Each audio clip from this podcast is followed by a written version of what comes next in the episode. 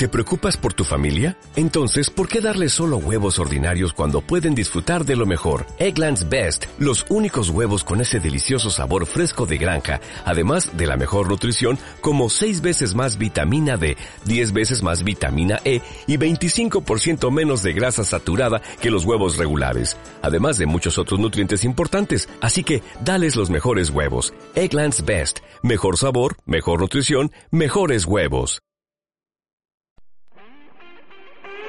Radio Utopía 107.3 Buenas noches, son las 12 y cuarto de la madrugada del día 13 al 14 de marzo. Este es el programa número 20 de Good Morning Vietnam.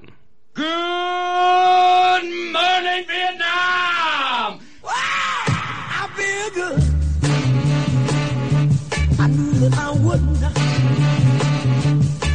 Feel good. I knew that I wouldn't. So good, so good. I got you. I feel.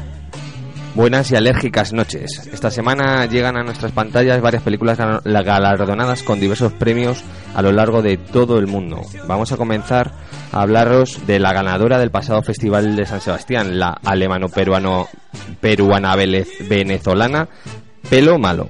También debatiremos de la nueva película del nominado al Oscar Jason Reitman, el drama Una vida en tres días, que ha levantado mucha polémic- polémica entre la crítica. Y una revisión bastante infantil del clásico de la Bella y la Bestia, dirigida por el francés Christophe Gans y protagonizada por los guapos Vincent Cassel y Lea Seydoux, que dan la nota de color a los estrenos de esta semana.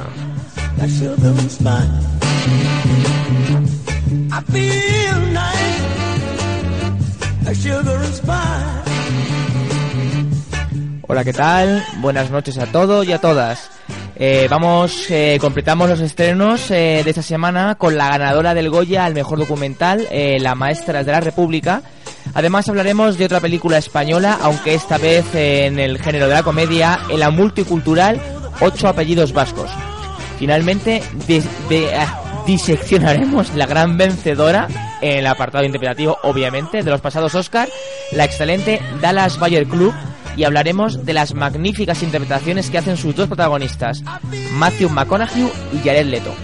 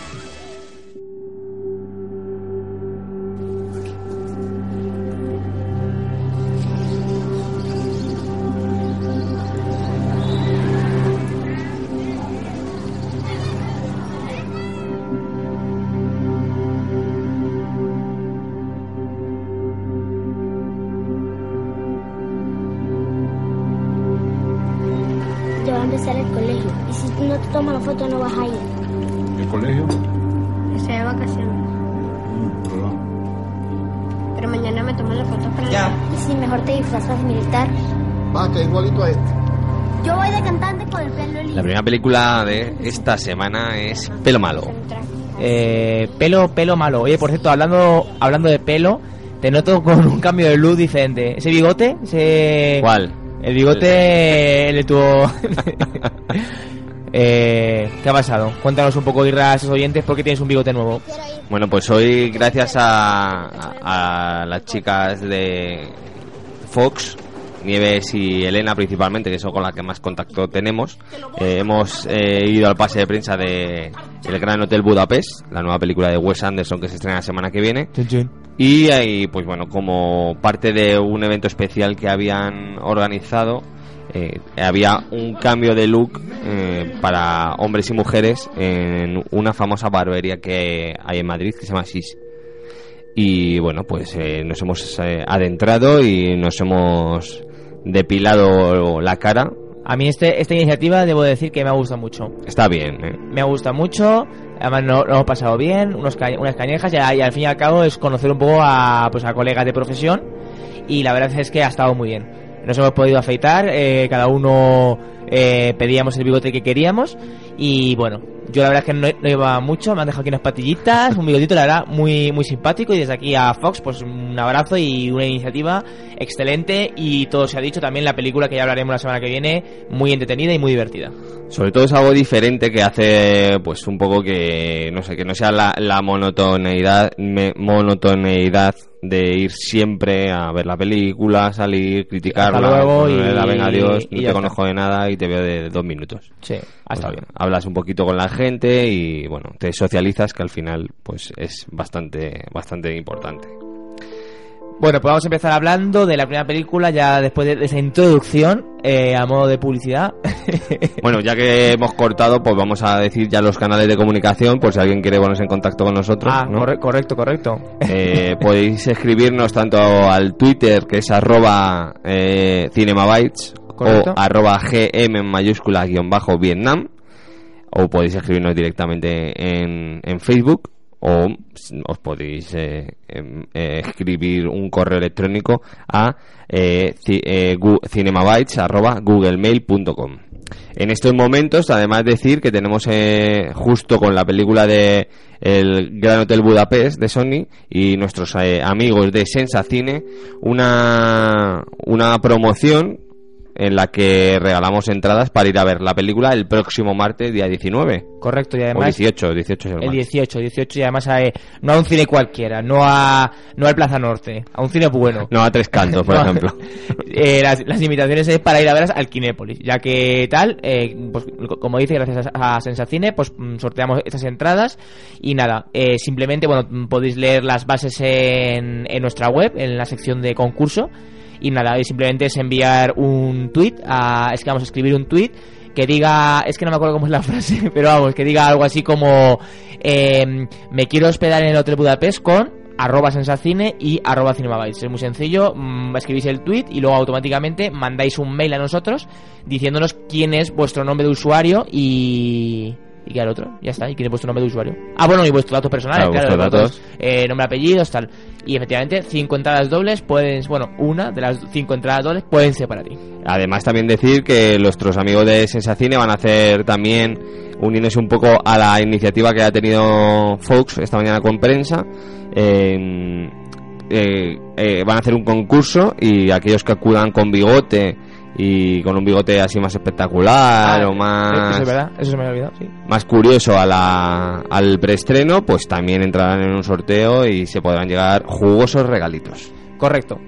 Bueno, pues vamos a empezar ya con las películas porque si no con tanta publicidad, eh, al final... El pues, día que nos paguen ya va a ser la leche. todo va a ser tal. Bueno, la primera película de la noche, efectivamente, la ha presentado Irra, es eh, Pelo Malo, que eh, misteriosamente, voy a medir así ese adjetivo, misteriosamente ganó o se alzó con la concha de oro en el pasado Festival de San Sebastián.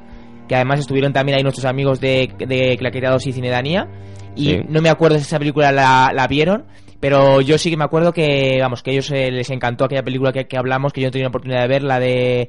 eh, ¿Cómo era? La de... No soy mi hija. Era la eh, Gino, por favor. No, era la de... No, más, es que se me ha, se me ha pirado completamente. Eh, no, era... La coreana. Sí, no, la japonesa esta... eh, si la fuiste a ver, la del... Sí, sí, la, sí, sí la he ido a ver. La de... Like, like Father, Like- Like Son. Eh, de tal padre tal hijo. Sí. Tal padre tal hijo. sí. Efectivamente. Bueno, pues esta película, digo, misteriosamente se presentó en el Festival de San Sebastián porque esta, en esta peli yo creo que más o menos estamos de acuerdo en que nos ha parecido una película cuyo interés fundamentalmente es el corte social que mm, refleja en la pantalla, pero eh, fuera de eso...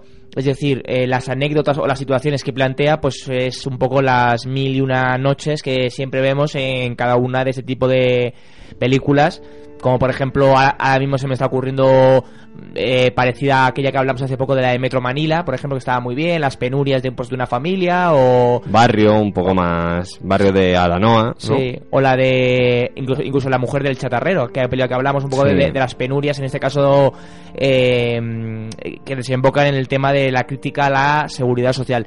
Eh, Pues básicamente la película es eso, ¿no? Es una historia de, de una familia, de una Bueno, madre. Claro, pero aquí la seguridad social tampoco. No, no, no, digo que en aquella película era la Sí. seguridad social y en este caso es un poco el pues el búscate la vida. Es una familia que quiero recordar que es en Venezuela, Caracas. en Caracas y bueno eso es una madre soltera y su hijo que bueno es un poco pues eh, un poco él eh, pues el buscarse las, las castañuelas no pues para poder salir el día a día esto es un poco la, la radiografía no el, barrios marginales eh, y bueno es un poquito más lo que presenta la película de peruano Sí, eh, vamos a ver la historia de esto de Junior, que es el chico este protagonista que, para los que no lo sepan, que nosotros hasta ver la película y documentarnos un poco tampoco lo sabíamos, esto, eh, la frase esta de pelo malo, es eh, hace referencia pues más o menos al tipo de pelo que tenemos Fran y yo. O sea, así... eh, pero, en- pero polla Eh, exacto. Así como el tipo de pelo de la raza negra, de todos los negros. Entonces, eh, eso ellos lo, de- lo denominan pelo malo. Entonces, Junior está obsesionado con alisarse el pelo, con, con hacerse una foto, eh, ser cantante. eh, son rasgos de como de determinada homosexualidad que por parte de la madre no están bien vistos. Entonces la madre está como obsesionada en, en arrancarle eso y el niño pues simplemente quiere alisarse el pelo. Sí. Y esto es la historia más o menos. Sí, es un poco. Pues eh, es un. Sí, lo- lo- es una radiografía. l- la película es interesante, eh, como digo, pues como una especie de vehículo, mm, documento de pues esta gente. Pero vamos, a mí poco más. Sí que sí que destaco, eh, obviamente, las, las básicamente las. Bueno, voy a decir tres interpretaciones que tiene la película que están bien. El chaval pequeño que además eh, hace el chaval pequeño que hace el debut en, en pantalla, eh, que como dice se llama, bueno, eh, Samuel Lange Zambrano, que no sé si, si tiene algo que ver con Benito Zambrano. No, no creo. Seguramente sea Sí, primo. seguramente. Que habrá sido de Benito Zambrano. La de... Solas. Y... Ah, no, pero, pero Benito Zambrano hizo hace poco una, ¿no? Sí. Me suena a mí que sí. Bueno, vamos a ir a mirarlo. Eh, las tres interpretaciones que sería la del chaval pequeño, que además hace su debut. La, el personaje de, de la madre de Marta, que eh, la interpreta Samantha Castillo, que, que también es interesante porque eh, también es eh, ópera prima. Y también voy a destacar el papel de la abuela. Son tres papeles, bueno, que son mm, básicamente los pilares de la película y son y están bien, la verdad. Son tres actores que están bien. Eh, el más el, el más veterano en este caso sería, eh, bueno, el que, el que interpreta al jefe, al jefe de Marta, que le hace un actor que se llama Beto Benítez, que eh, salía en la película de colombiana, que de hecho hace poco hablábamos también la semana pasada, creo que fue de aquella película francesa, Sí, de París a todo trapo. que la actriz también salía en la de colombiana. Parece que, que aquí la de colombiana le ha dado trabajo a todo el mundo. Sí. bueno, Benito Zambrano hizo La voz dormida, efectivamente, Ah, hace tres años. buenísima. Eh, y la anterior fue Habana Blues del 2005 ya, ¿eh? Sí. Eh, pero bueno, no creemos que tenga mucho que ver. Mm, a mí de esta película casi lo que me pareció más interesante, eh, aparte del hecho de que ganara, que a mí me sorprende que ganara este año San Sebastián, porque aunque es una película de tinte social bastante directo, que te llega un poquito, pues te debería llegar al corazón, a mí me parece un poco fría, porque la historia no tiene un sentido real que te importe demasiado, ¿no? Porque no, Yo, creo sé. que, yo creo que el problema de no importar radica en eso, en que so- son situaciones que ya has visto muchas veces, que, que no, no resta obviamente ni calidad, ni, ni tampoco que se haga pesada, ni tal, pero me parece que, es un- que no va a sorprender. De hecho, eh, me llama también la atención que, que leo aquí que como un dato interesante es que en el Festival de San Sebastián eh, esta película ganó eh, por unani- unanimidad. Sí. O sea, todo el mundo tal, entonces... A lo mejor es que nosotros estábamos. estábamos todos dormidos o No sé. que sea. Pero a mí la película me parece interesante, o sea, no voy a, a, a- a- vamos a tirarla abajo, de hecho yo le di un 6 y, y lo si- ya digo mi puntuación es un 6 pero simplemente porque me parece un documento, un vehículo interesante de pues eso, de las de las situaciones sociales culturales pues que vive este tipo de personas, ¿no? Pero bueno, aparte de eso poquito más. Pues sí, eh, a mí es que me dejó bastante indiferente esta película y mm, yo no me, acuerdo qué le di, pero mi nota va a ser un 5 porque me parece una película que intenta avanzar más por las ganas que por, por lo que realmente te, te muestra, porque la historia me parece tan simple y tan sosa que no, no me parece que, que vaya hacia ningún lado. Entonces, esa, esa identidad que toda película tiene que tener un poco con el espectador, para mí no lo tiene. Y, Sí, el sello. Claro, entonces para mí no me a mí no me llega no me aporta nada y creo que otras películas que ya hemos visto que participaron en San Sebastián como puede ser Caníbal que sin ser redonda creo que es superior a esta Sí, sí, sí. En eso estoy totalmente de acuerdo. Érase una vez un rico mercader, cuya hija favorita se llamaba Bella. En una terrible tormenta, el mercader perdió toda su fortuna y su familia se arruinó. Pero la suerte volvió a sonreírles. Estamos salvados. Necesitamos vestidos nuevos y perfumes. Haremos una lista. No os dejéis nada. ¿Y qué es lo que deseas tú? Solo una rosa. Un día el padre se perdió en el bosque y encontró algo extraordinario. ¿Hay alguien? Bueno, ahora empezamos con la segunda película de la noche. Esto va mejor. vamos hacia arriba ¿eh? Eh, se, Eso no tra- parar. se trata de la producción francesa, una producción francesa, eh, La Bella y la Bestia.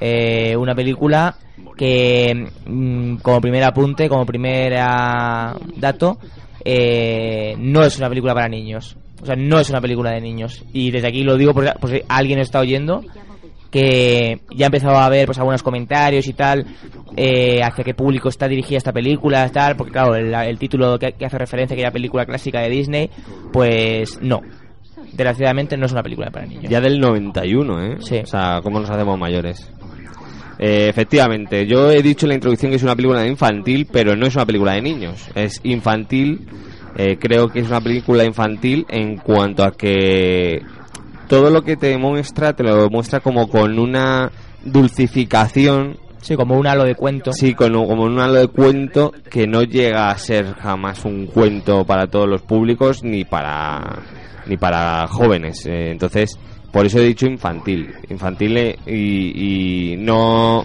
no para niños. Eh, la historia es de sobra conocida, ¿no? La explicamos un poco, la historia de, por lo que decía el, tráiler, un mercader, Sí, es la- pues que realmente que no sé, no sé quién no ha visto la la Bestia, pero bueno, efectivamente es la historia de pues de un mercader que lo pierde todo. En este caso, bueno, sí que es cierto que la película se basa en el, en el cuento de la, la Bella Bestia, la estructura es la misma, pero bueno, cambia una serie de datos. En este caso, pues bueno, este es un mercader, efectivamente, como dices, que bueno, pierde todo en un naufragio y bueno, se tiene que ir a vivir pues a una casa de mitad del campo eh, con sus, creo que recordar que tiene seis hijos.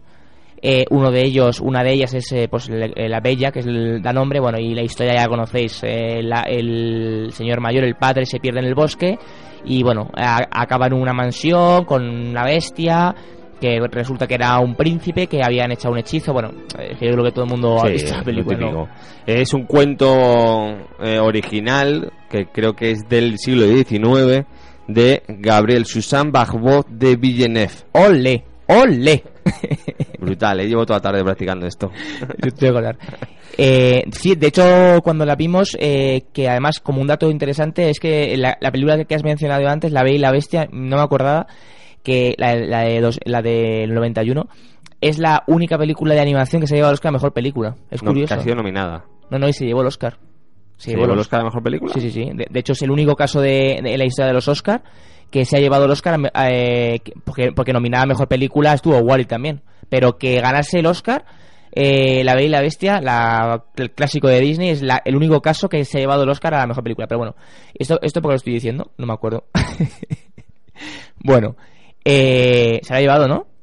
Bueno, Mm, yo aquí veo que ha sido ganador mejor eh, canción y mejor banda sonora, que está nominada a mejor película. Yo lo que creo es que es la primera película de animación que ha sido nomi- que fue nominada a, a- al Oscar a mejor película, que se salió del Oscar a animación para ir directamente a mejor película. Creo recordar, por eso me, me chocaba porque era lo que yo recordaba, pero Vamos, según IMD por lo menos, eh, pone en el 92. Mm, bueno, yo aquí leo ganadora de dos Oscar, que se llevó el Oscar a la mejor banda sonora. Y a mejor eh, canción, Ah, vale. ¿no? mejor película pone nominado. correcto, correcto. que- He metido la pata. He metido la pata, efectivamente, sí, sí. Ah, pues sí, era eso. ay. Era eso, era eso, Pero bueno, aún así es una película que funciona a la perfección. A mí me parece, y- de hecho, si tuviese que decir de los clásicos de Disney, pues uno de ellos es eh, La Bella la Bestia. Eh, la película de. Bueno, esta película, la que hablamos ahora, la francesa, la dirige un director que se llama Christopher Gans, que tiene, pues a mí me, parece, eh, películas más o menos. que tiene elementos acertados, pero en general me parece un poco desequilibradas. Eh, la que a lo mejor más gente puede conocer es una, me imagino, porque bueno, eh, bueno que sí, la más conocida yo creo que es la adaptación que hizo del videojuego aquel de Silent Hill, que la, la protagonizaba Randa Michelle eh, y Rada, rada. Michelle y la verdad es que la película era un auténtico bodrio. Yo, recu- vamos, yo recuerdo que, que la película era eh, nefasta. Tanto como un bodrio. La de Silent Hill a mí me parecía oh, malísima. O sea, me parecía que, que, vamos, mm, bueno, a mí me pareció eh, malísima. Pero ha visto la dos. No, no, solo me quedaba la 1.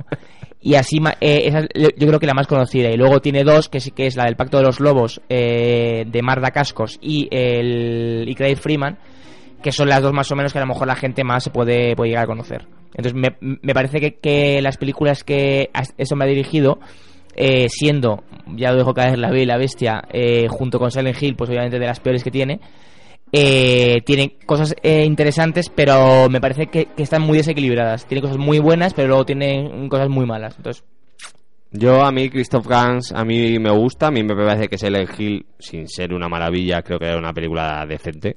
De hecho, en cuanto a las adaptaciones a videojuegos, creo que creaba una atmósfera, era muy buena y, y no, no sé, a mí no me pareció demasiado mala. De hecho, yo la revisioné antes del Nocturna del año pasado y no sé, mi recuerdo tampoco es malo, pero es cierto que, por ejemplo, eh, los 30 primeros minutos, 30 a 35 minutos del Pacto de los Lobos eh, son excelentes y el conjunto de Crying Freeman para mí es su mejor película, sobre todo para aquellos que hemos eh, crecido con películas de ninjas y de, de samuráis.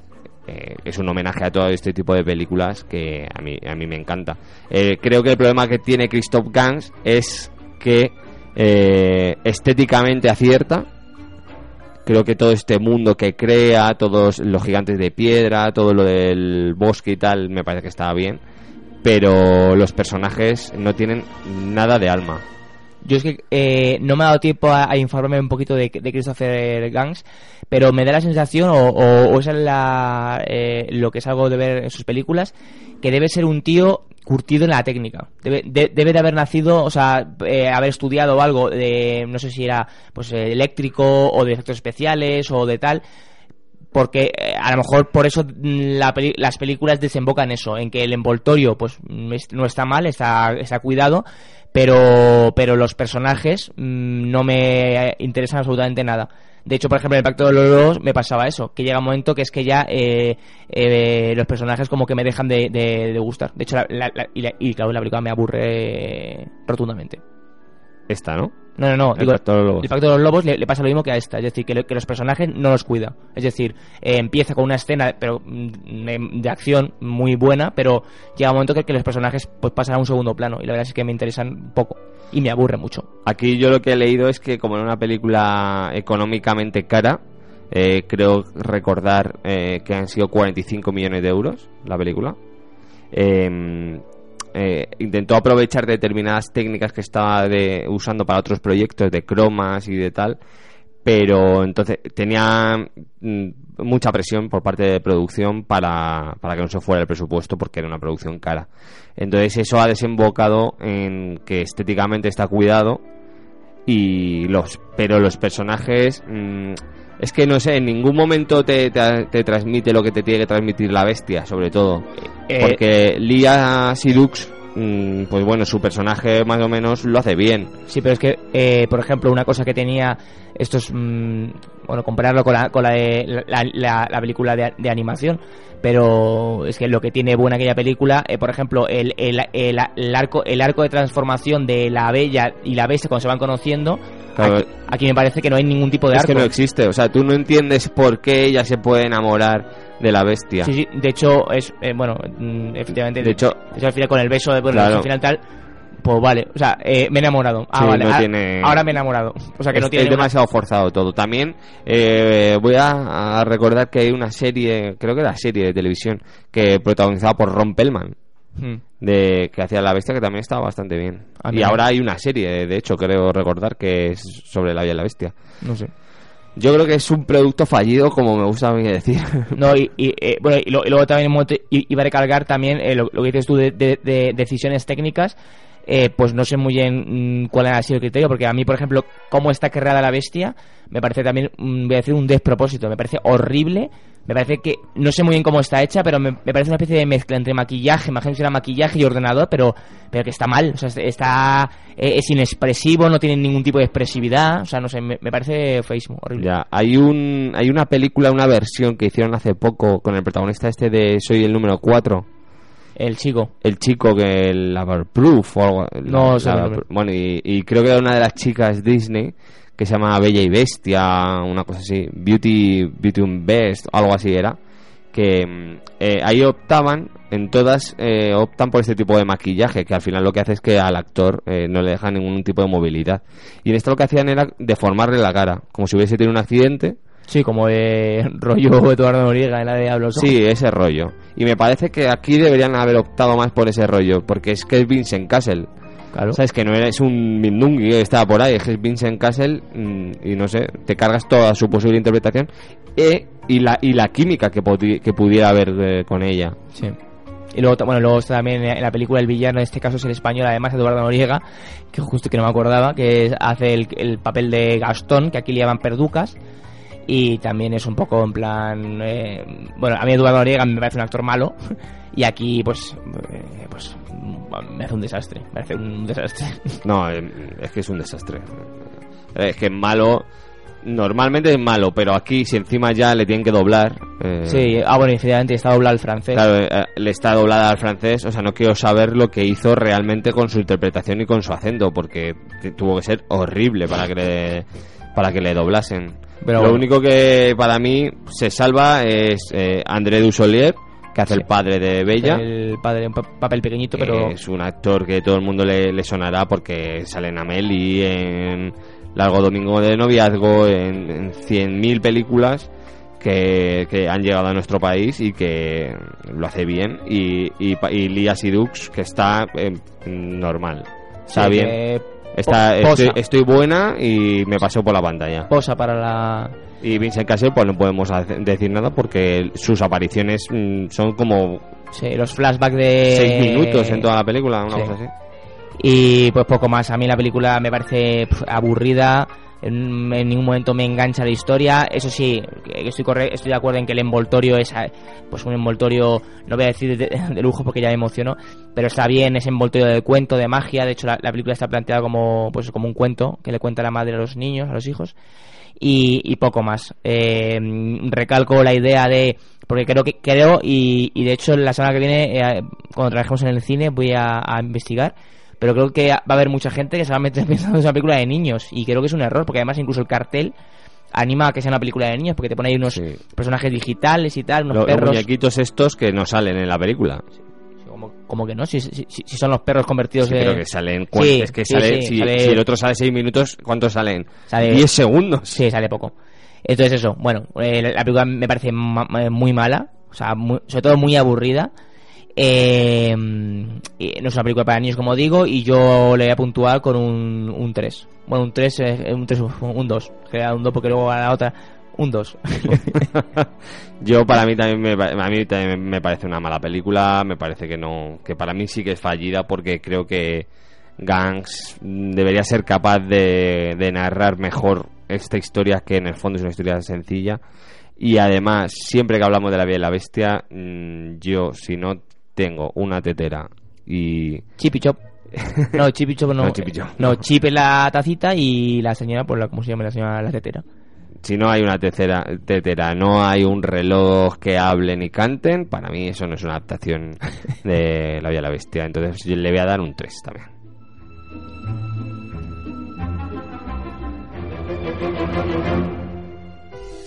Cuando mi padre se largó, nos quedamos solo nosotros dos. No creo que perder a mi padre le partiera el corazón a mi madre, sino perder el amor en sí. Las manos empezaron a temblarle, no las podía controlar. Solo salir de casa era todo un mundo. Quizá puedas echarme una mano. Está sangrando. Mamá, este es Frank. Se ha ofrecido a llevarme en su coche. No po- podemos ayudarle. Francamente, es inevitable. ¿A, a dónde quiere ir? Bueno, otra peliculita que también vamos a discrepar un poquito y que vamos a... que no estamos de acuerdo. Una vida en tres días. Otro truñete. La nueva película de Jason Reitman, el nominado director eh, de la Academia por Juno y por Up in the Air. ¿Tu peli? A mí Up in the Air me parece una película excelente, que la, de hecho la recuperé hace poco y, y creo que está muy bien. ¿Y qué cuenta? Pues es la, la historia de un, un proscrito que sale de la cárcel y en un, en un supermercado se encuentra a una madre y a un hijo. Entonces, Bueno, bueno, hay esta música. Eh, bueno, él no es un proscrito, él huye de la figura. un, de la- pro- un proscrito. Ah, vale, pero él no sale de la cárcel, se escapa de un hospital, pero bueno, No, vale. claro, por eso es un proscrito. Si no, Ah, vale, vale, bueno, vale. Y se encuentra en un supermercado y mm, les, eh, entre comillas, secuestra para porque está herido. Entonces se van a su casa y bueno, pues ahí eh, se ponen sobre la mesa determinadas cartas, entre ellas, pues que él eh, tampoco es tan malo como, como, aparenta. Y, y bueno, pues eh, más o menos eh, surge el amor. Eh, pues sí, eso es básicamente el argumento de, de la nueva película de Jason Reitman. Eh, un director que yo de las eh, de las eh, vamos de las películas que tiene en su filmografía la que más me gusta a mí no es ninguna ni de ni Juno ni eh, Up in the Air, me gusta más eh, la, a- la última que hizo que es la que hizo con Charlize Theron la de Young Young Adult. Adult. A mí- A mí, a mí esa no me gustó nada. a mí me, me gustó mucho. Eh, como digo, no es un director que me entusiasme excesivamente, pero sí reconozco pues que sus películas tienen un cierto, un cierto nivel. Eh, eh, ¿qué, qué es lo que me ha parecido una vida en tres días? Bueno, pues básicamente me parece una especie de culebrón de televisión, un culebrón de estos que te ponen después de comer. Eh, iba a decir una cosa de Jason Reitman, pero no me acuerdo qué iba a decir. Que su Eh, padre es Ivan Reitman. bueno, aparte de eso, eh, en fin, papá, eh, que, que- que de hecho estaba mirando que su papá le produce las pelis al señor Jason Reitman, pero bueno. Pues yo creo que cuando hizo Gracias por Fumar, ya dijo, venga, mm, aquí hay un Eh, filón, le voy a poner dinerillo. Eh, eh, efectivamente. Y bueno, eh, su padre, bueno, Ivan Reitman, mm, un archiconocido director, mm, la más famosa yo creo que es Los Cazafantasmas. Eh, y luego además estaba mirando también eh, la- Y, no, y esta que era comedia con, con Julian Moore y, un, y Es el que- negro este, ¿cómo eh, se llamaba? ¿Cuál? Una que era de unos extraterrestres que salía el iba a decir eso, Evolution. Evolution, Evolution. Es que iba a decir que, que, que precisamente iba a decir eso, estaba mirando un poco la, la filmografía porque siempre me gusta ver eh, películas que ya hace tiempo que no veo y cómo la puntúa aquí IMDB y la verdad es que le dan muy poca nota de Evolution, yo recuerdo que estaba bien la peli o, o estaba entretenida, vamos, yo lo recuerdo. A, La vimos en un buen rato ese. a la ponen como mala.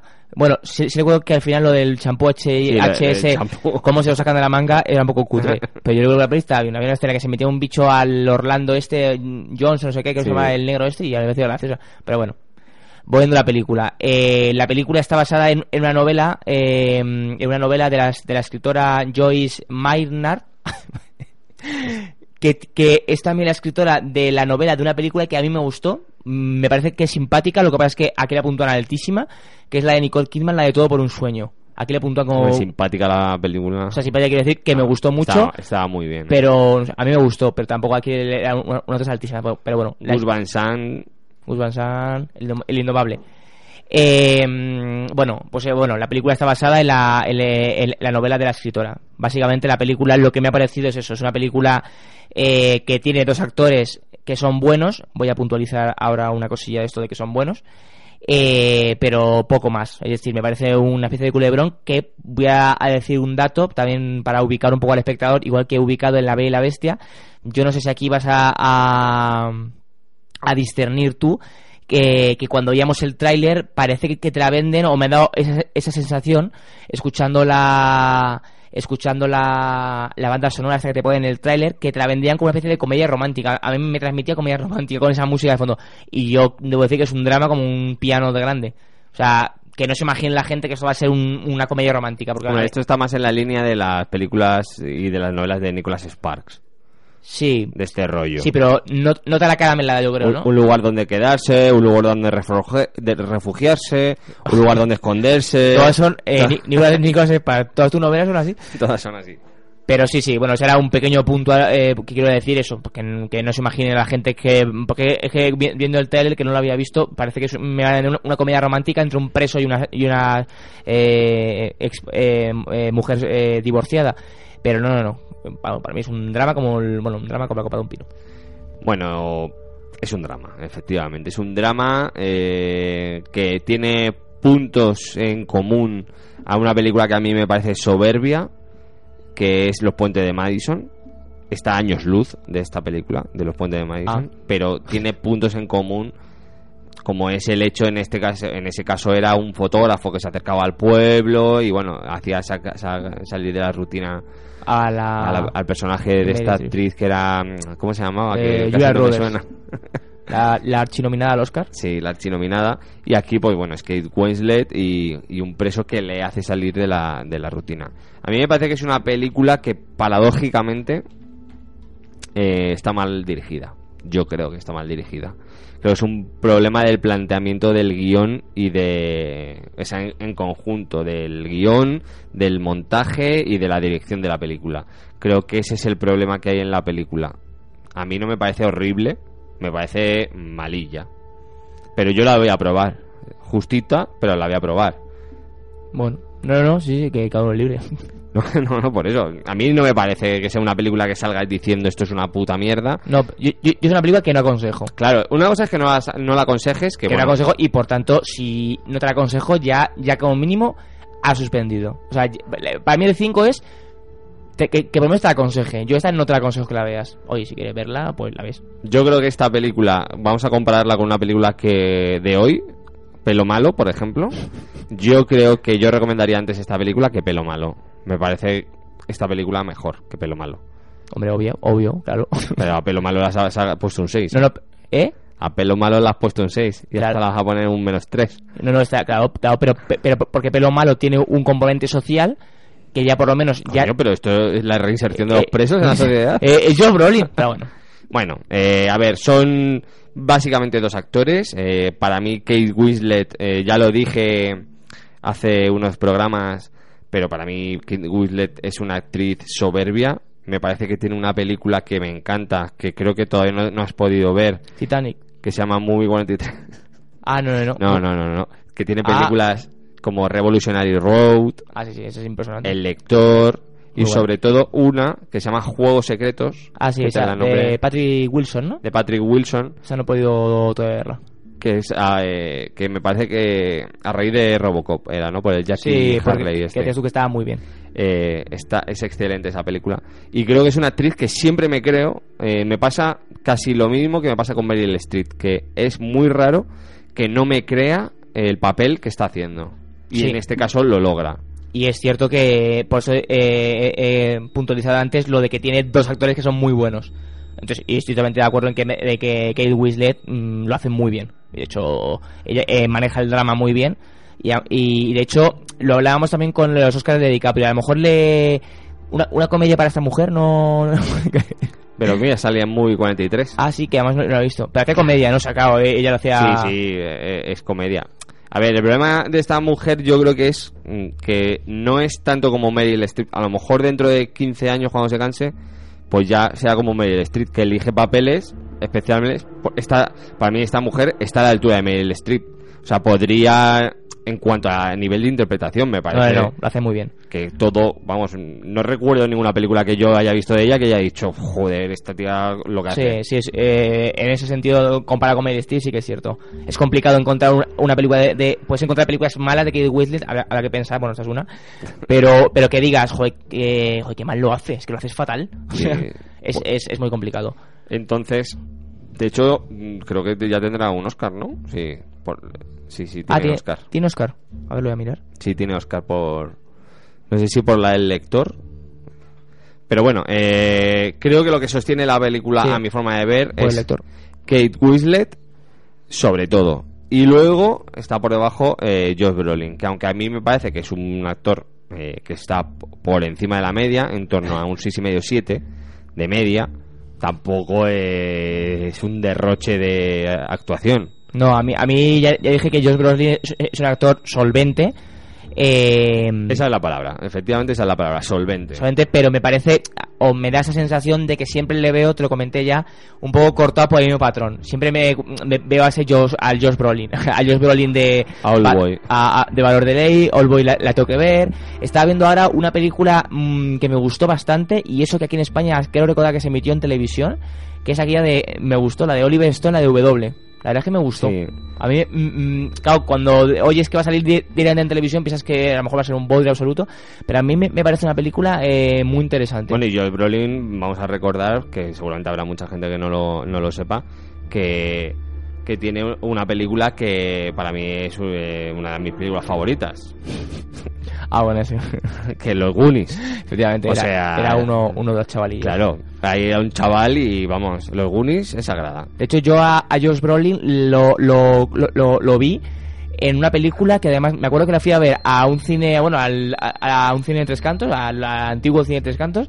Y era una película que yo era pequeño, bueno, era re- relativamente pequeño, no apostaba nada por ella, porque claro, mis hermanas, fui con mis hermanas y se metieron a ver la de Baila conmigo, esa de Chayanne. Chayanne. Pues dije, yo ahí no me meto. Y entonces dije, ¿qué veo? Y dijo, pues solamente quedaba una peli ahí, eh, que, que, que igual que tú sí la has visto, la de Iwan McGregor, que se llama La Sombra de la Noche Sí, una de, sí, muy de- buena. de ¿eh? una morgue. Pues yo no, no conocía nada, de hecho luego me enteré que era un Un remake. remake de una peli noruega, creo que era. No he visto la, la noruega, pero me metí a verla tal. Yo claro, era relativamente pequeño, porque esto fue hace ya como 10 años o así o más. Y la verdad es que me gustó mucho. Y ese chaval interpretaba a Josh Brolin, bueno, este chaval, este hombre, eh, a- al amigo de Iwan McGregor. Y ahí ya le vi tal no sé cuánto. Y, y tengo muy buenos recuerdos de, de esa película, La Sombra de la Noche. Y para Muy- todos nuestros oyentes ochenteros, que sé que hay muchos y bastante más frikis que nosotros, eh, este señor también tiene otra película mítica de los 80 que es un poquito más rebuscada, pero que se llama Trashing, no. Patinar o Morir, una película sobre pues sobre unos chavales que hacían patinaje. Pero ese título suena a, a- a mierda. No, no, no, Ah, estaba muy bien, ¿eh? Es que lo he patinado a morir. Sí, sí. Eh, es que por eso he dicho Trashing. Ah, Yo la conozco como Trashing. Sí, es que a lo mejor aquí se llama patinado Claro, a se morir, llama ¿no? Patinar o Morir, que parece eh, una película de, Chuck Norris, pero no, era de Josh Brolin sobre el patinaje. Eh, y como también, como curiosidad, eh, bueno, eh, aparece Toby Maguire en un planito y es el narrador. Es el que sí, el que Eh, cuenta la historia. Ya está. Y Clark Gregg, que Clark Gregg, que hace, es el ex marido de... No, no, está. Sí, sí, de Winslet. Sí, y es el. Eh, Coño, nuestro colega de los Vengadores. que es que estoy pensando a ver cómo se llaman los Vengadores. Eh, ay, sí. ¿cómo se... Bueno, está aquí la, eh, mi amigo Joe, se- se- seguro que lo sabe. Bueno, es eh, uno de los que recluta a. Es, creo que sí, claro, porque es- está Nick Furia. Es uno de los, de los que recluta. El agente Coulson. El agente de Coulson, que, Coulson. que de hecho ahora sale en la serie de Shield. Sí. Eh, efectivamente, es verdad que no me acordaba que salía un bueno, sale también Dawson. Jane Dawson, que tiene un papel, bueno, eh, un- prácticamente un cameo. Sí. Bueno, a mí ya os digo, a mí me parece que es una película que, bueno, es un dramón, que para pasar un rato triste, eso sí, eh, creo que tampoco está mal y creo que mm, busca un público muy definido y al que le gusta este tipo de películas. Y bueno, vale. Y a mí me da pena realmente porque creo que esta película hubiera podido optar a más. Yo creo que si hubiese sido redonda la interpretación de Kate Winslet, de, Yo lo- Wi- de, joder, de Kate Winslet. Yo creo que el problema es lo que también lo que, lo que ha dicho antes, el, el material de partida. Que a, que a lo mejor el material de partida, porque yo, bueno, ya te lo comenté, yo no leo, bueno, ahora estoy empezando más, a- más o menos a leer, pero eh, lo que había leído una página tal, que, que, no, que no tengo ni idea, aquí ya no entro, pero que la novela era, era mala, que era una novela mala. Entonces, pues, mm, no sé. Ya es que ya es difícil, si la, si la novela Claro, es mala... Yo, a, a lo mejor eh, del que lo leí no le gustaba la novela y a otro sí le encanta el libro. Pero yo sí había eso, a- había escuchado que la, que la, que la novela de la que aparte era, era malilla. Entonces, Hombre, es que a lo mejor no es que sea una novela mala, sino que es una novela de corte rosa. rollo corintellado, Sí, eh, de- Nicholas Sparks, este rollo. Entonces, si te gustan este tipo de novelas, supongo que te gustarán este, este tipo de películas. Para mí, yo aún así la voy a probar, yo le voy a dar un 5. Me parece que, aunque está mal dirigida y tal, solamente por Kate Winslet y por determinadas cosas, eh, merece la pena. Aunque la narración es horrible. Bueno, yo la película eh, eh, la voy a suspender. Le voy a dar un 3. Le, le doy un 3 y no un 2 como le he dado a La Bella y la Bestia, por lo que, me- me- eh, por lo que mencionamos antes, eh, Kate Winslet. Y es una película que a mí me pareció aburrida, eh, telefílmica, mm, culebrón, de culebrón puro duro. Y bueno, y a mí no, yo no sabía que aconseje al público masivo que acuda a verla.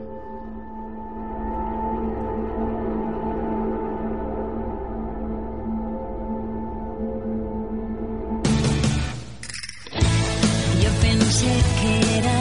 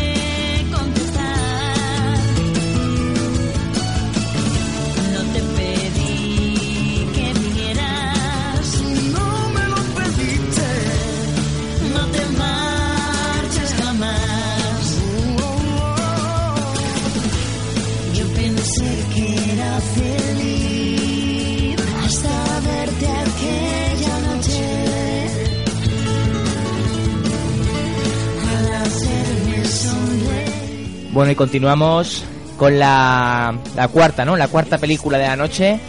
eh, comedia nacional llamada eh, Ocho apellidos vascos. De mm, eh, Emilio Martínez Martín Lázaro. Eh, esto que escuchamos es la canción de, de la película que lo interpreta, si no me equivoco, Leire, que era la que la nueva voz del grupo de La Oreja de Van Gogh, y que no sé si seguirá siendo la voz. me Sí, sí, creo que sí, vamos. Sí, y, Y David de María. y David de María. Pues ocho apellidos vascos, como decimos, la nueva comedia de Martín Lázaro, un director de cine que mucha gente lo va a poder eh, reconocer fácilmente por, do- por una, una película que me parece muy divertida, que se llama El otro lado de la cama, a la que le siguió una secuela que era eh, sumamente floja. Y bueno, este es Martín eh, Lázaro. Llamo tu cama rica, una película de los 90, que también está bastante bien. ¿No? Sí, sí. Bueno, pues eh, Ocho apellidos vascos eh, es eh, la co- una comedia al uso, una comedia muy normalita, de hecho, eh, en el que juegan un poco con los tópicos y los típicos chascarrillos que hay entre la- los vascos y los andaluces. Y bueno, pues da la casualidad de que eh, Amaya, que es el personaje de Clara Lago, eh, va a Sevilla a celebrar su despedida de soltera y conoce eh, al personaje de, mm, de cómo se llama este de, De- él se llama de Dani. Rovira que se llama Rafa no se llama Perdón, Rafa. perdón, perdón, Rafa, Rafa. Rafa que es Dani, Dani Rovira entonces bueno pues Dani Rovira pues es el típico andaluz entonces bueno surge ahí un una cosita pero bueno ella se va se va a su casa y el personaje de Dani Rovira se queda prendado Mm, si habéis visto a Clara Lago también es normal que te quedes Eh, prendado yo, me, yo estoy prendado ya y no la conozco. y, y bueno, va a buscarla y es pues todo tipo de... de Sí, los gags y, Sí. y situaciones de... Bueno, este personaje, el que interpreta Dani Rovira, eh, tiene que ir al País Vasco y hacerse pasar por uno de ellos. Entonces, bueno, ahí, ahí surge, pues obviamente, pues los gags, los tics, ¿no? Eh, Dani Rovira, que mm, es su primera película en el cine. Este chico venía de, de hacer monólogos en el Club de la Comedia. Y ya lo dije en la crítica escrita y lo digo ahora, a mí me parece un auténtico descubrimiento. Me recuerda un poco al caso de Carlos Areces, que siguió más o menos el mismo camino. surgi- empezó con eh, en, eh, Muchacha Muchacha Nui, y ha pasado al cine. eh, y también me recuerda al caso de Julián López y ahora el caso bueno, pues de Dani Rovira, ¿no? que la verdad es que el chaval está muy bien y es muy divertido. eh, bueno, y además se desenvuelve bastante bien. Y Es un bueno, papel hecho a su medida, eh, de todas formas. eh, Sí, sí, que no. Claro, Porque sí, pero que- me refiero que a lo mejor el de... tiene que jugar con, con acentos y tal y él me imagino que como vendrá de hacer monólogos pues sabrá ponerlos sabrá... se le da bien al chaval Bueno, es una película que mm, yo íbamos con malas expectativas, la verdad, para verla. también por la hora del día También, eh, un pase a las cuatro y media de la tarde pues no es bueno a ninguno, sobre todo cuando es uno de los primeros días en los que hace solecito aquí en la capital de Madrid, de España, que es Madrid. Eh, y yo me reí, la verdad es que yo pasé un buen rato, me, me eché unas risas, pero es cierto que una vez que sales de la película eh, y la analizas un poco, la película es mala. Yo creo que la película es mala. Hombre, a mí no me parece que sea una película mala, me parece que, de hecho, me parece que es una película que funciona muy bien, te hace pasar en el momento un, en el momento de una hora y media que más dura divertida y amena. Eso sí, no es una, no es una comedia que luego ves a salir hablando de ella, porque tampoco le piden más, pero me parece que la hora y media que tiene la película está muy bien. Bueno, el guion es de... Es que te iba a decir mm, eso, lo del guion. No, que el guion lo escriben eh, Borja Coveaga y Diego San José, que ya habían escrito juntos otros, como puede ser la divertidísima Pagafantas, que yo de esa película no esperaba nada y la verdad es que está muy bien, pero me gustó más eh, el guion de su segunda película, la de No Controles. Me parece que, que el guion de esa está dentro de, de lo que es, que es una película coral entre varias historias que se cruzan eh, cuando la pareja protagonista pierde un avión y tiene que pasar la, creo que es la noche, la noche vieja en, en, un, en un hostal. Sí. Y es un poco por los riff y rafes, ¿no? Esas historias que surgen de entre ellos. Eh, bueno, esos, esos son los dos guiones. mm, tal. Estuvo nominado al Oscar por el cortometraje de Éramos Pocos, yo no sé si tú lo has visto. No. Pues estuvo nominado al Oscar. Y, la verdad es que su- a mí me parece un. O sea, Borja eh, Coveaga y su. Dani, creo que se llama, ¿no? Eh, no, Diego. Que me parece que, que, se le, que se le da muy bien el rollo de escribir mm, diálogos rápidos, diálogos de chascarrillo. Y aquí me parece que se le da muy bien. A mí me parece que me pasa en todas las películas de Kobeaga, tanto dirigidas como escritas por él, y es que tras un inicio eh, abrumador y que me encanta, todas sus películas se van desinflando poco a poco, poco a poco, poco a poco. De hecho, a mí Paga Fantas me parece que comienza muy bien, pero que hacia el final no sabe terminar y se desinfla. Eh, no controles, mm, creo que le pasa un poquito lo mismo, pero Alexandra Jiménez lo levanta muy bien, que creo que es lo mismo que le pasa en esta. Que Dani Rovira lo levanta muy bien. Y además eh, le ayuda el hecho de que hacia el final es cuando aparecen los personajes de Alberto López y, Y Al- eh, y Alfonso Alfonso Sánchez. Sánchez, que son los los creadores del Mundo es Nuestro y de bueno que salen ahora están muy de moda Mm. y, creo que es lo que lo levanta pero siempre me pasa eso con, con los guiones de Cobeaga y bueno aún así yo creo que analizando la película tiene más más contras que pros pero es cierto que en un primer visionado eh, tú lo, con lo que te quedas es con las risas que te estás echando y, y con los personajes que funcionan Sí, sí. A mí- todos excepto el de Clara, Clara Lago Hombre, pero a mí, no- a mí no me parece que el personaje de Clara Lago no funcione.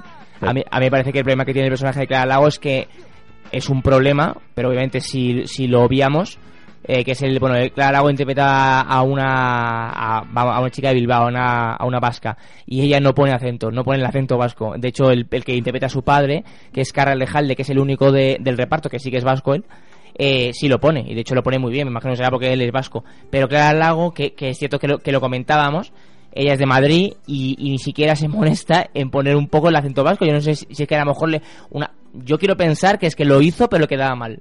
¿Qué puede pasar? Que puede decir, "Oye, mira, a, a lo mejor también hay algún motivo en el guion que se nos ha escapado a lo mejor en algún momento lo dice ya. eh, pero eh, la sensación no es esa la sensación es que ella vive allí y, No, y que Sí, de que ya es eh, vasca de pura cepa, de hecho es su Por forma eso. de ser.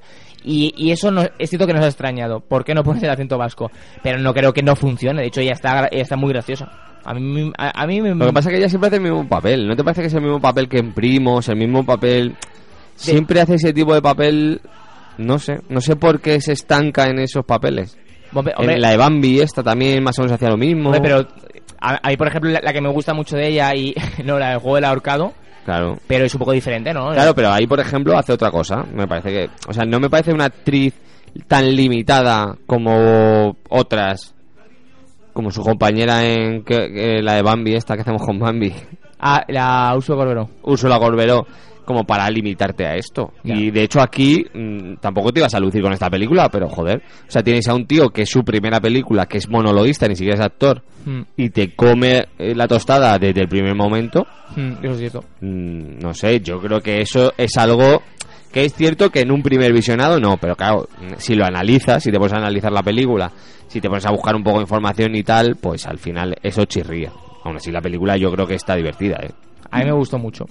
Yo, de hecho, bueno, a la, eh, a la película yo le, le di un 7. Me parece que es una, una comedia muy divertida, me lo pasé muy bien y sobre todo que dura muy poquito y, y eso yo creo que es fundamental eh, porque yo estoy, estoy harto ya de, mm, de esas duraciones larguísimas que se van de, de la estratosfera y poco más. Me parece que es una comedia muy divertida, que, que juega mucho al, al gag del, eh, del diálogo, de, mm, mm, de- poco más, de pues eso, que, es una, una comedia muy divertida. Yo no voy a ser tan generoso, yo le voy a dar un 6 porque creo que hay determinados fallos que, bueno, pues eh, una cosa que esté bien la peli y otra cosa que, eh, la nota sea mejor. Eh, creo que además es una cosa, tiene una cosa que no solemos explotar absolutamente casi nunca en la filmografía española y es promocionar nuestros maravillosos paisajes, tanto cuando no graban en el País Vasco que eh, me ha parecido escuchar que era parte de Asturias también. No lo sé, puede ser, puede esta ser. mañana y como en la parte de Sevilla. Aunque es cierto que la parte de Sevilla ya lo hablamos cuando salimos que hay determinados planos que no sé cómo lo han rodado así porque está mal rodado pero bueno a lo mejor es postproducción. Pero es una película que muestra de una manera muy bonita Sevilla y muy bonita eh, País el País Vasco y eso se agradece porque en el fondo pues bueno es publicidad para la marca España y eso siempre está bien pero bueno, eh, mi nota es un 6 y es una película agradable de cara a, a todos los dramas que tenemos este, esta semana. No hay comedias.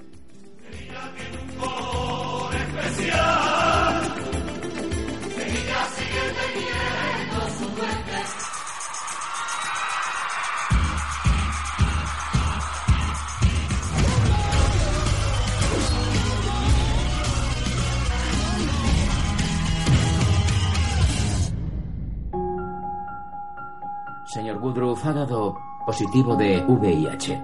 ¿Alguna vez ha tomado drogas intravenosas o ha mantenido alguna relación homosexual? ¿Homo? ¿Homo? ¿Ha dicho homosexual? Esos putos análisis no son míos. Señor Woodruff, estimamos que le quedan unos 30 días.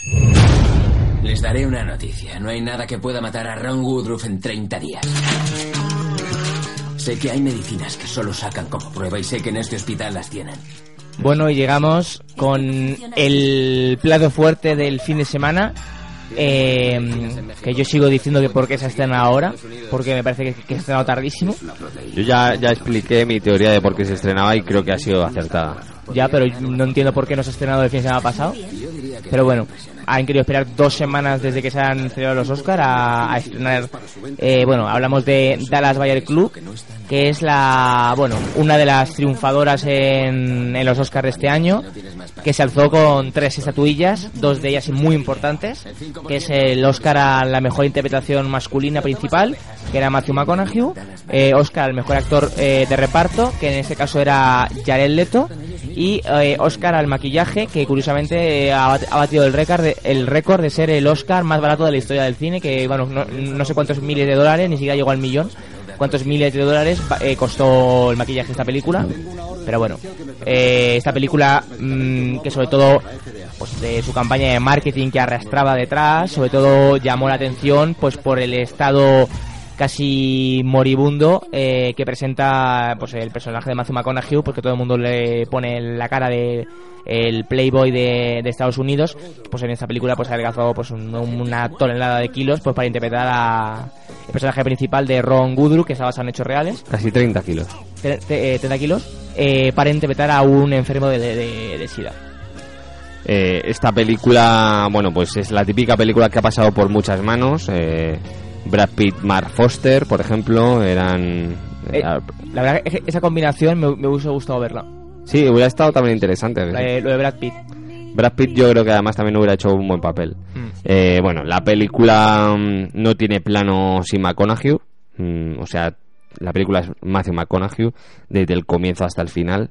Eh, para bien y, y para mal eh, absorbe el personaje y, y te atrapa. eh, y, y aunque hay cosas duras que, que se muestran en la película y que incluso no te crees, eh, como que tome una droga, o sea, tome un fármaco contra la lucha, o sea, contra la droga, o sea, joder, Contra el el SIDA, como si fueran eh, ibuprofenos, y que, claro, eh, por eso le da una- un paro cardíaco y casi le mata. Mm.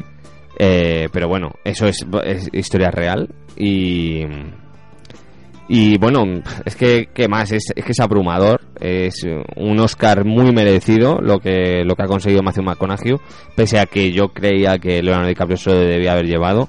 eh, y, y es una excelente película, muy en la línea de Filadelfia, por ejemplo, Sí, de hecho, de Jonathan Demme. otra película que además se llevó el Oscar eh, Tom Hanks por interpretar lo mismo, ¿no? Un enfermo de, de SIDA.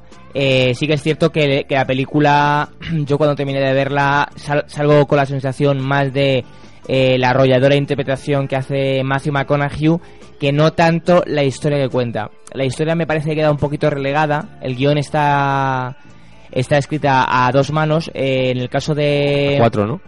A cuatro, yo aquí leo dos, pero bueno. Ya, pero son dos personas, Ah, vale. Eh, de Melissa Wallach, que eh, puede ser por ello que pues, el, el guion floje. Bueno, en el caso de Craig Borten es eh, su ópera prima y en el caso de Melissa Wallach eh, tiene pues muy tiene dos películas, una que se llama es la de Blancanieves Mirror Mirror y eh, el yo no he visto la de Mi vida es una ruina eh, con Aaron Eckhart. Yo no sé si tú la has que visto. además codirigía. Eh, sí, es una película que está bien, ¿eh? Es una película media de estas de estas películas que bueno que hacen los estadounidenses que no tragicomedias de superación personal, pero a mí a, mí- a mí me gustó. Es, es que estaba viendo mm, esta es la segunda vez que participan Steve Dunn y Matthew McConaughey, como hablamos tras Sa- Sahara. Sí. Sahara. Y es cierto que el guion de la película eh, no es. Creo que no tiene. Por eso no es Filadelfia. Porque no, no, no logran eh, hacer un guion eh, que sea tan redondo como en este caso lograban hacer en Filadelfia. Eh, y, y claro, tú sales de la película diciendo, joder, es que a, a McConaughey brutal, Jared Leto para mí está bien, pero creo que han premiado más el que haya perdido 20 kilos y dos escenas que es cierto que por esas dos escenas casi se lo debería de llevar que una es la que la que bueno Fran dice una que es que va a ver a su padre, A su padre. y para mí es una en la que durante toda la película él está muy arriba es muy positivo es muy Mm. y hay un momento en que se derrumba que me, me parece soberbio y que bueno pero el resto de la interpretación me parece un poco cogida con pinzas y y bueno, es, con otro guion probablemente esta hubiese sido la película que se hubiera llevado todos los Oscars y hubiera superado a Gravity. me parece, o sea, sí que es cierto que aunque la historia queda un poquito floja, un poquito coja, sí que es cierto que, pues como, como decía con la película de Pelo Malo, sí que es eh, que cuenta una historia que yo no conocía, además es una, es una mezcla entre lo, lo que dices Filadelfia y también un poquito tipo el jardinero fiel, esa especie de, de luchas con las farmacéuticas, de, de todo el negocio que se esconde detrás de, pues de, de y el legado de Boone también. de la ¿no? venta de la venta de, de la venta de, de medicamentos además también es una película que está ambientada eh, cuando el SIDA vamos a decir es- es- está en su máximo bueno no, mm, rectifico iba a decir en su, máximo- en su máximo apogeo no es más cuando el SIDA nace que de hecho pues hay un descono- Mediados de los 80. Sí, hay un desconocimiento por parte de, de todo el mundo pues muy grande hacia esta enfermedad que es, de hecho está muy bien reflejado y me gusta mucho cómo está reflejado el tema de la homosexualidad en el sentido de que eh, cuando la enfermedad surge pues toda persona que tenga el SIDA se le discrimina socialmente pensado que es gay y por eso me parece esto me parece que, está muy bien reflejado Y, pero sí que es cierto que yo salgo con, las, con, la, con sensación de que cuando no sale Matthew McConaughey eh, la función cae un poquito.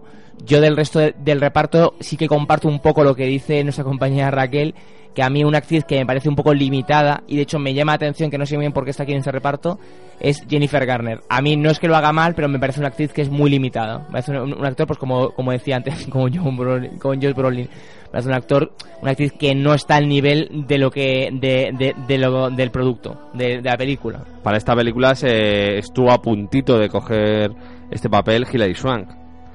Bueno. Imagínate que lo hubiera cogido Hilary Swank y le hubieran nominado al Oscar y, Y se lo hubiese otro. llevado. o sea, hubiera sido una carambola brutal.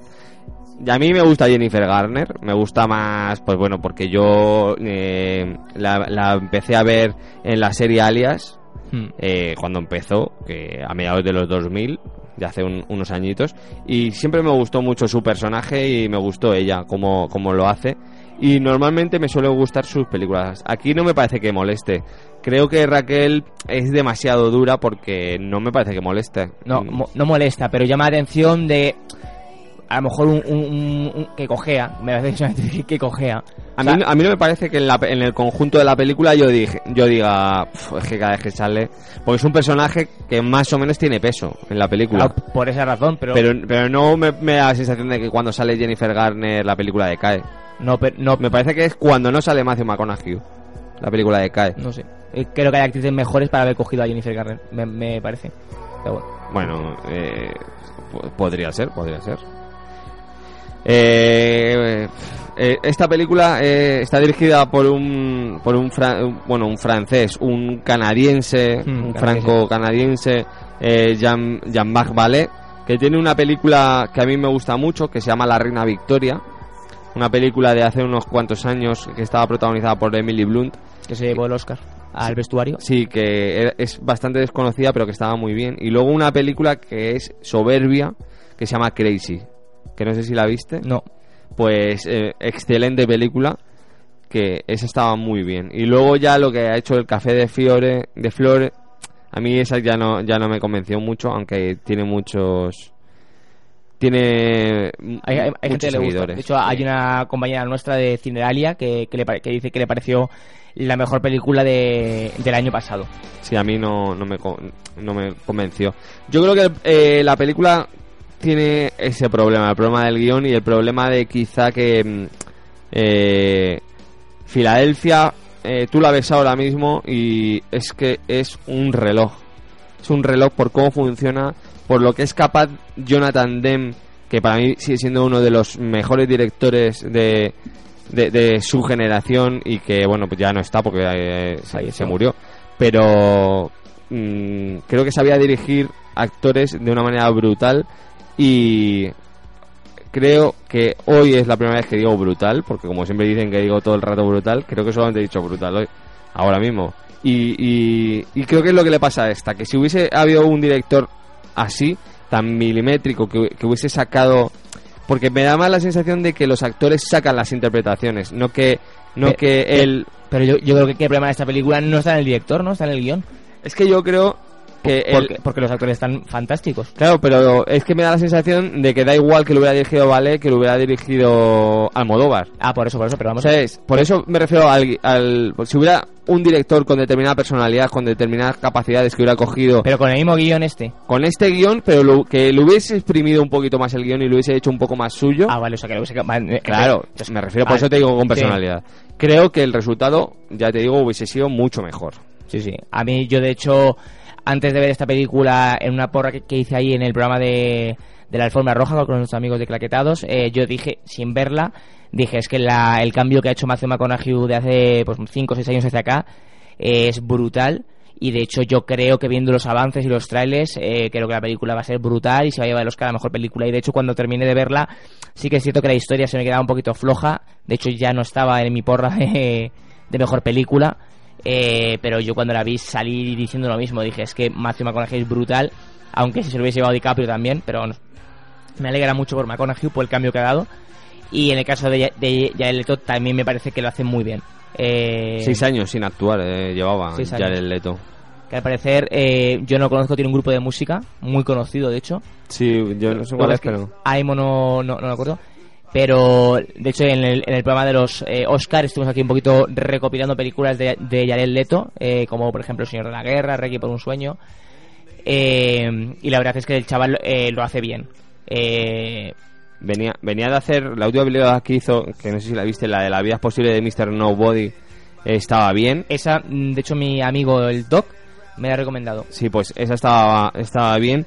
Pero venía de hacer una película en el 2007 que se llama El asesinato de John Lennon, que si no recuerdo mal estuvo Globo de Oro, o Emmy o algo así. Eso está muy bien. Que engordó cerca de 30 kilos para interpretar a Mark David Chapman, el, el asesino de, Mm. de John Lennon. Y yo creo que estaba un poco desencantado de este mundo. Y según he leído, eh, por lo visto consiguió el papel porque eh, tuvo una videoconferencia con el, director eh, y él ya se maquilló y se transformó en Rayon, que es su personaje. Y, en declaraciones, en una entrevista que he leído de Matthew McConaughey, dice que, que él no conoció hasta a Jared Leto hasta que la- lo presentaron en un festival y ahí ya vieron la película. Dice que, que durante todo el proceso en el que coincidió con él rodando, él era Rayón. Es de estos actores, pues el rollo Robert De Niro, Ro- mm, eh, Daniel Day-Lewis. Sí, de eso del método de... Del método y, y eso. Y dice que eso le ayudó mucho a él a, a hacer su papel. Eh, estaba también mirando aquí que no me acordaba que salía eh, eh, Jared Leto en aquella película que se llama Alejandro Magno, la de Oliver Stone, que, Sí. que hacía de Fastión, madre mía. Su, su intento de entrar en el cine comercial. En fin. Colin Farrell, pues bueno. Bueno, eh, en fin. Pues eso, eh, eso yo creo que es la película. Eh, eh, es Matthew McConaughey y Jared Leto. La historia se queda un poco coja, efectivamente. Yo a la película no me acuerdo lo que le di, yo y pero yo ahora le voy a dar, eh, yo, yo le voy a dar un 8. Me parece que es una película que, que es, que, que hay que verla, hay que conocer la historia esta y, y sobre todo lo que digo las interpretaciones. Yo me voy a quedar un pelín por debajo, eh, me voy a quedar en un 7 y medio. Eh, creo que las interpretaciones son bestiales, pero siempre decimos aquí que lo que hace una buena película es un buen guion. Y, y creo que a este guion le- le falta un poquito. Y si no fuese por tener a, a dos monstruos como McConaughey y, y Leto, mm, la película hubiese sido un telefilm.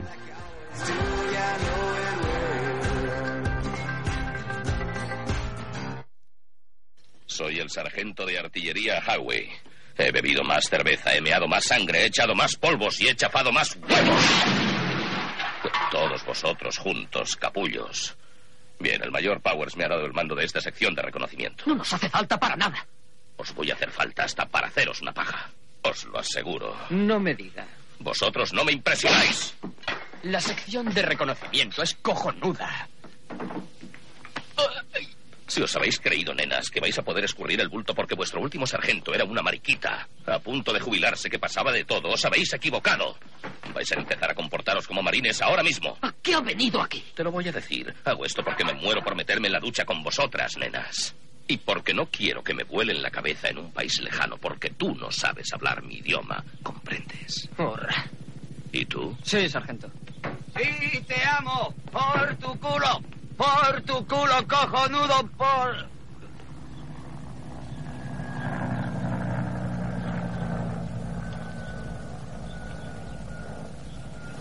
Bueno, bueno, bueno, bueno. Estoy aquí para comunicaros que la vida, tal y como la habéis conocido, ha terminado. Más vale que os vayáis al pueblo esta noche a reíros y a hacer el gilipollas. O a restregar vuestras pichitas contra vuestras novias. O a meterla en cualquier agujero. Pero sea lo que sea, hacedlo, porque mañana a las seis de la mañana vuestros culos serán míos. ¿Cuál es tu litera? Eh, eh, espere, espere un momento. ¿Qué cojones? Vamos, vamos. Oh, oh, suélteme. Oh, suélteme. Esto lo pagará usted en la otra vida. Puede estar seguro. Ya lo verá. Oh, oh. Dámelo ya. No sé de qué me está hablando. Del dinero de mi billete. Eh, no hace falta emplear la violencia, hombre. Soy Capricornio, ¿sabe? Soy amante de la paz, de verdad. Eh, Me faltaba dinero porque había tenido una mala racha. ¿Entiende lo que quiero decir? Eh, Tomé, tomé, tengo un poco de dinero aquí. Eh, Eso es todo lo que tengo. ¿Y la comida? ¿La comida? Sí, la comida. De acuerdo. De verdad que ya no me queda más. Estoy a cero. ¿Y la propina? No, no me queda ni cinco, ¿de verdad? Me las debes. ¡Ah! ¡Oh, oh! ¡Oh, oh! Ahora mis cojones contra los vuestros y perderéis. Así que a las seis de la mañana, eso quiere decir a las seis en punto de la mañana. Y lo digo para los que no hablan mi idioma. ¡Joder! Acaba de arrancarme un trozo de oreja. Ha tenido suerte de escapar antes de que le diera la paliza padre. Me cago en la madre que parió ese hijo de puta. Tranquilo. Habrá que hacer algo con ese sargento Highway. Sí, pero ¿qué vamos a hacer? Esperad a que el sueco salga del calabozo. ¡Eh, claro! ¡El sueco, tío! Sí, le arrancará la cabeza y se cagará en él. Sí, y luego se la comerá. ¡Eh, ¡Sueco! cojones! ¡Adiós, Highway! ¡Sueco! ¡Sueco! ¡Sueco! ¡Sueco! ¡Sueco! ¡Sueco! Bueno, Es que poco podemos decir después de esta escena. esta ha sido la escena que ha elegido Irra para, para hacer esa especie de pausa de intermedio entre un bloque y otro. El sargento de hierro. Sargento de Hierro, eh, vamos, es que he oído a Constantino Romero y, y, De hecho, cuando lo veamos ahora ahí, Constantino Romero, qué recuerdos. joder, es que lo que hemos perdido, ¿eh? Constantino Romero, Clint Eastwood, bueno, Bueno, ¿qué le vamos a hacer? El Sargento de Hierro, una película maravillosa, eh, que es esta, eh, porque pones cantos gregorianos. no, no, esto es. eh, bueno, no anticipo porque. eh, no anticipo. Eh, excelente, excelente película y una recomendación desde aquí em, para todos los, los oyentes. Eh, bueno, vamos a hablar un poquito porque se han dado los premios de la Unión de Actores y Actrices, creo que es la vigésimo tercera, ¿Correcto? ¿no? Fue el pasado lunes o martes, no me acuerdo ya, el día 10. Eh, y bueno, eh, pues tampoco ha habido cosas curiosas, a mí me parece curiosas que, por ejemplo, eh, la, la mejor actriz de este año para ellos sea Susi Sánchez por 10.000 noches en ninguna, en ninguna parte. ¿Qué es eso? Una película que todavía no, no se ha estrenado, creo que se estrena en Málaga. Ah. Eh, pero no sé, que le den este, este premio me parece curioso. Eh, actor se lo han dado a Antonio de la Torre por Caníbal, una- un actor y una película que ya hemos hablado aquí. Secundario, Belén López por 15 años y un día, algo que no, no podemos entender, eh, no sé. Eh, No, no sé, 15 años y un día. Todavía sigue en los coletazos. Y eh, Roberto Alamo por la gran familia española. sí, bueno, a mí tampoco. Se llevó el Goya, eh, acto secundario igual, pero bueno. Sí, y el resto ya son cine y teatro, Pero- o sea, teatro y televisión. Coño, Dani Muriel por Diamantes Negros. Sí, ¿has visto? No ¿Qué te parece? A, Te a has mí- quedado loco, ¿eh? Ahí. pero a mí estos premios me parecen un poco flojos, ¿no? Me parece una selección, no sé. Sí, bueno, estamos hablando de ellos, pues bueno, pues son unos premios que en teoría deberían ir más enfocados y deberían ser más Más, como más estrictos, ¿no? Un poco. más estrictos y al final pues te encuentras con determinadas cosas que bueno, a mí Belén López pues me parece buena actriz, pero no ha hecho su mejor papel, la verdad.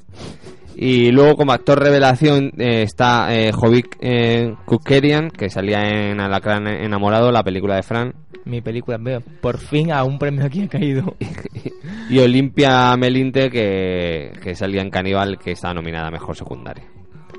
Bueno, Bueno, pues esta es nuestra mención a, a- los a los teatros ¿A los- de la, de la la- Unión de Actores? de actores y actrices de este año. Y nada, vamos a comentar un poquito que se ha batido, bueno, se ha batido, se ha marcado como mejor estreno esta semana pasada eh, del año la película 300, que ha recaudado 2,7 millones de, euros en su apertura. No está nada mal, ¿eh? Para una película, para uh, un fin de semana que, si no recuerdo mal, eh, ha sido de 6, 6, 7. O sea, muy poquito. Eh, de hecho, eh, cuando salimos de ver la, la secuela de, de 300, que bueno, la primera costó lo que dijimos 65 millones, esta la estaba mirando y efectivamente ha costado más, ¿eh? ha costado 110. Joder. 110. Yo imagino que sea por rodar en el agua, debe ser más caro. Pero sí, sí, sí, unas cifras, pero vamos, yo ya dije que tampoco me, me ha extrañado, ¿eh? Me, ha- me ha extrañado que, que haga buenas cifras. De hecho, ahora sí el siguiente título fuerte, este fin de semana pues hay poco. Eh, bueno, eh, bueno, poco relativo, porque yo creo que la edad las va a hacer dinero. Dentro dentro de de lo que la película Y una va- día en tres días, ¿no? y una, yo una ya no he puesto nada por ella y luego al fin de semana siguiente ya está la de el Capitán América eh, ah no no, no, No, esta no, semana no, que es viene no la siguiente que yo creo que es el, sí, pues es el siguiente plato fuerte luego al siguiente además está en la ENOE 4 de abril Sí. o sea que Yo creo que Capitán América, lo veníamos hablando antes, va a ser el gran pelotazo, ¿eh? De por lo menos este primer semestre. eh, va a andar ahí, ahí con, con Spider-Man y no sé por qué. Creo que se va a llevar la tostada eh, el Capitán América. eh, versus quién Versus Noé, versus Spider-Man. ah no pero claro pero versus Noé no creo Eh, que- Spider-Man se estrena en Semana Santa, ¿eh? Con cuatro días de puente por delante. Sí, pero Spider-Man lleva ya cuatro películas, ¿no? Yo, yo la sensación que me da de Spider-Man es un poco que la gente está un poco cansada. A mí Spider-Man ya me aburre. ¿No te gustó la 1? La- la de Mark. Amazing. Me parece más de lo mismo. O sea, me parece que me estás contando la misma historia, no sé, no, no, o sea, me, eh, me da mucha pereza. Me, me da pereza, me da pereza. No sé. No sé, hombre, yo le tengo ganas. A mí sí me gustó, me gustó el, el reboot este que hicieron y, y bueno, no sé, pero es verdad que además las críticas eh, están siendo excelentes de El Capitán América, el Soldado de Invierno, entonces mm, veremos a ver. Eh, esto es un buen síntoma, a mí me parece que es un buen síntoma. Lo que no es un buen síntoma eh, es que la recaudación total de la taquilla han, han sido 6,6 millones. A mí me parece muy poco, porque 6,6 millones, eh, 2,7 es para mm, eh, la secuela de 300 y 1,8 creo que eran era para la aventuras de Peabody. Lo que quiere decir que todo el mundo fue a ver 300 y las aventuras de Peabody y no hubo no hubo hueco, hueco para ninguna película más. Hombre, yo creo que fue, si no es esta semana o la semana pasada, que la de 12 años de esclavitud volvió a colocarse entre las cinco primeras, ¿no? Creo que fue la semana pasada. La semana pasada. Y, y Gravity asomó entre las 10 primeras otra Mira, vez. Eso, por ejemplo, curioso que la gente, bueno, también es el efecto rebote este, ¿no? De los Oscar. Pero, pero sí, sí. Lo del tema de la taquilla, bueno, a final de mes además también se... Ah, mira, pues va a coincidir el Capitán América con la de con la fiesta del cine, ¿no? Sí, sí, porque la fiesta del cine vamos a 31. recordar que bueno eh, vuelve otra vez. Eh, este año va a haber dos, dos fiestas de cine. Ahora ah, el día 31, 1 y 2, 31 de marzo, 1 y 2 de abril.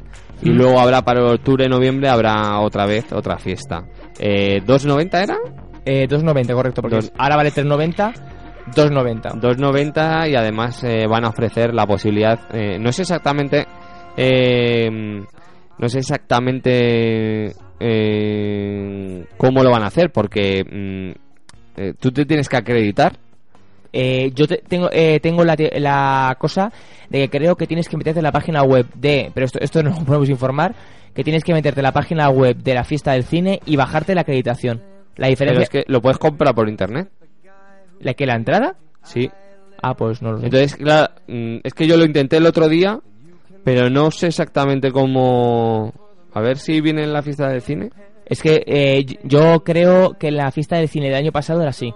Que tenías que meter en la página de, de la fiesta del Sí, cine. sí, eh, el año pasado era así. Pero, de hecho, bueno, te lo pone aquí. No esperes colas y cómpralo por internet. Ah, pues mira, pues yo la verdad es que espero desde aquí que, que la aceptación del público, que yo creo que sea más viendo que, que- que coincide con el, con el Capitán América, eh, sea igual que el año pasado. Y ya por fin alguien se dé cuenta de esto y, haga algo. Sí, pero vamos, no creo que vaya a ser como el año pasado. eh. Pero. Las colas brutales no creo que haya. No sé, hombre. Si hay Hombre, hay mucho efecto ya paleado con lo del 3.90 los miércoles. De Ya. 3.90 a 2.90 no me parece una cifra... No sé. No sé, no me parece tanta rebaja como el año pasado. No sé, bueno. Que era vamos. más de la mitad, pero bueno. A ver qué tal, que funcione, que la gente vaya al cine, que se lo pase bien, que vean películas, que las critiquen, que nos critiquen, que hagan lo que hagan, pero que aporten dinero a, esta industria, que a ver si conseguimos poco a poco eh, sal- sacarla adelante junto con tantas otras que nuestro amado gobierno se está dedicando a hundir, como ahora la asignatura de música, que han decidido que ya la música no se estudia y la van a quitar. Pues así va el país. En fin. Eh, bueno, pues yo creo que, que poco más. Esto ha sido todo. Eh, una cosa que no hemos dicho al principio del programa es eh, el teléfono por si alguien quiere llamar, mm, pero como creo que nadie va a llamar, pues no lo hemos dicho. Ah, pues sí, la verdad es que el teléfono no lo podíamos haber dicho. Pero bueno, no pasa nada. Pero dado que hay muchos oyentes que nos escuchan a todo lo pasado a través del podcast, eh, a través de iBox o de iTunes, eh, y obviamente no pueden participar con nosotros en directo, sí que pueden participar a lo largo de la semana. Entonces, a lo largo de la semana nos pueden hacer llegar tanto una escena que les apetezca que, que pongamos y que comentemos en, en el programa que viene. ¿Correcto? Nos decís eh, la película, nos adjuntáis un, un link a YouTube y, y la ponemos y la comentamos. Como estamos pensando en hacer algún tipo de, de concurso para, para todos vosotros. Y bueno, pues si queréis nos podéis comentar un poco qué os apetecería que hiciéramos y, lo podemos valorar. Eh, eh, también no olvidar lo que hemos dicho antes de que, eh, bueno, si os apetece ir a ver invitados, obviamente, el Gran Hotel Budapest, pues nada, simplemente pues tenéis que hacer lo que os hemos dicho antes, escribir el tweet eh, junto con un mail eh, y a ser posible pues tendría que ser pues mañana o muy tarde el sábado. Son cinco entradas dobles, pues escríbenos y, y puede que toque una de esas cinco entradas dobles. Exacto. Hoy si quieres participar con nosotros y colaborar, pues nos escribes un mail a cinemabytes.googlemail.com y, y nada, eh, hablamos a ver cómo hace Alba, cómo hace Raquel y a ver si conseguimos aumentar la familia de Cinema Bytes. Cinema Bites. Bueno, pues esto ha sido todo por hoy. La semana que viene más y mejor. Recordar, el jueves a partir de las 12 y cuarto de la noche comentamos aquí todos los truños que no vamos a encontrar en la cartelera o todas las joyitas, que todo puede ser. Pues sí, a partir de las 12 y cuarto aquí en Radio Utopía, eh, pues uno de los programas más gamberros que puede haber de, en cuanto al cine. Sin En- tabús. En las ondas en las que decimos lo que pensamos sin pensar lo que decimos. Efectivamente. Bueno, me voy a despedir co- eh, como voy a robarte tu despedida. Eh, bueno, a ti que me oyes, un saludo muy fuerte. Y a ti que no me oyes, que te den por culo. La verdad es que estuvo bien. Bueno, pues un besito a todos y un besazo a todas. Saludos, chao.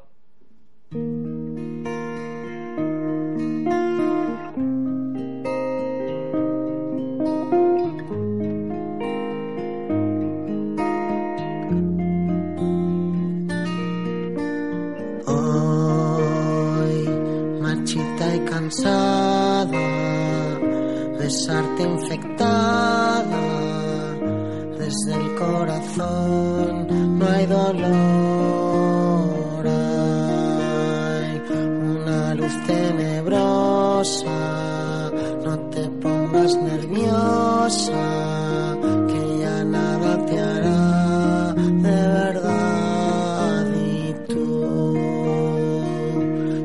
serás la princesa que me muerde y me besa y transforma mi piel en papel y yo seguiré aquí a tu lado a pesar de lo raro que sea nuestro amor, este amor tras el viento a tu encuentro eterno vagar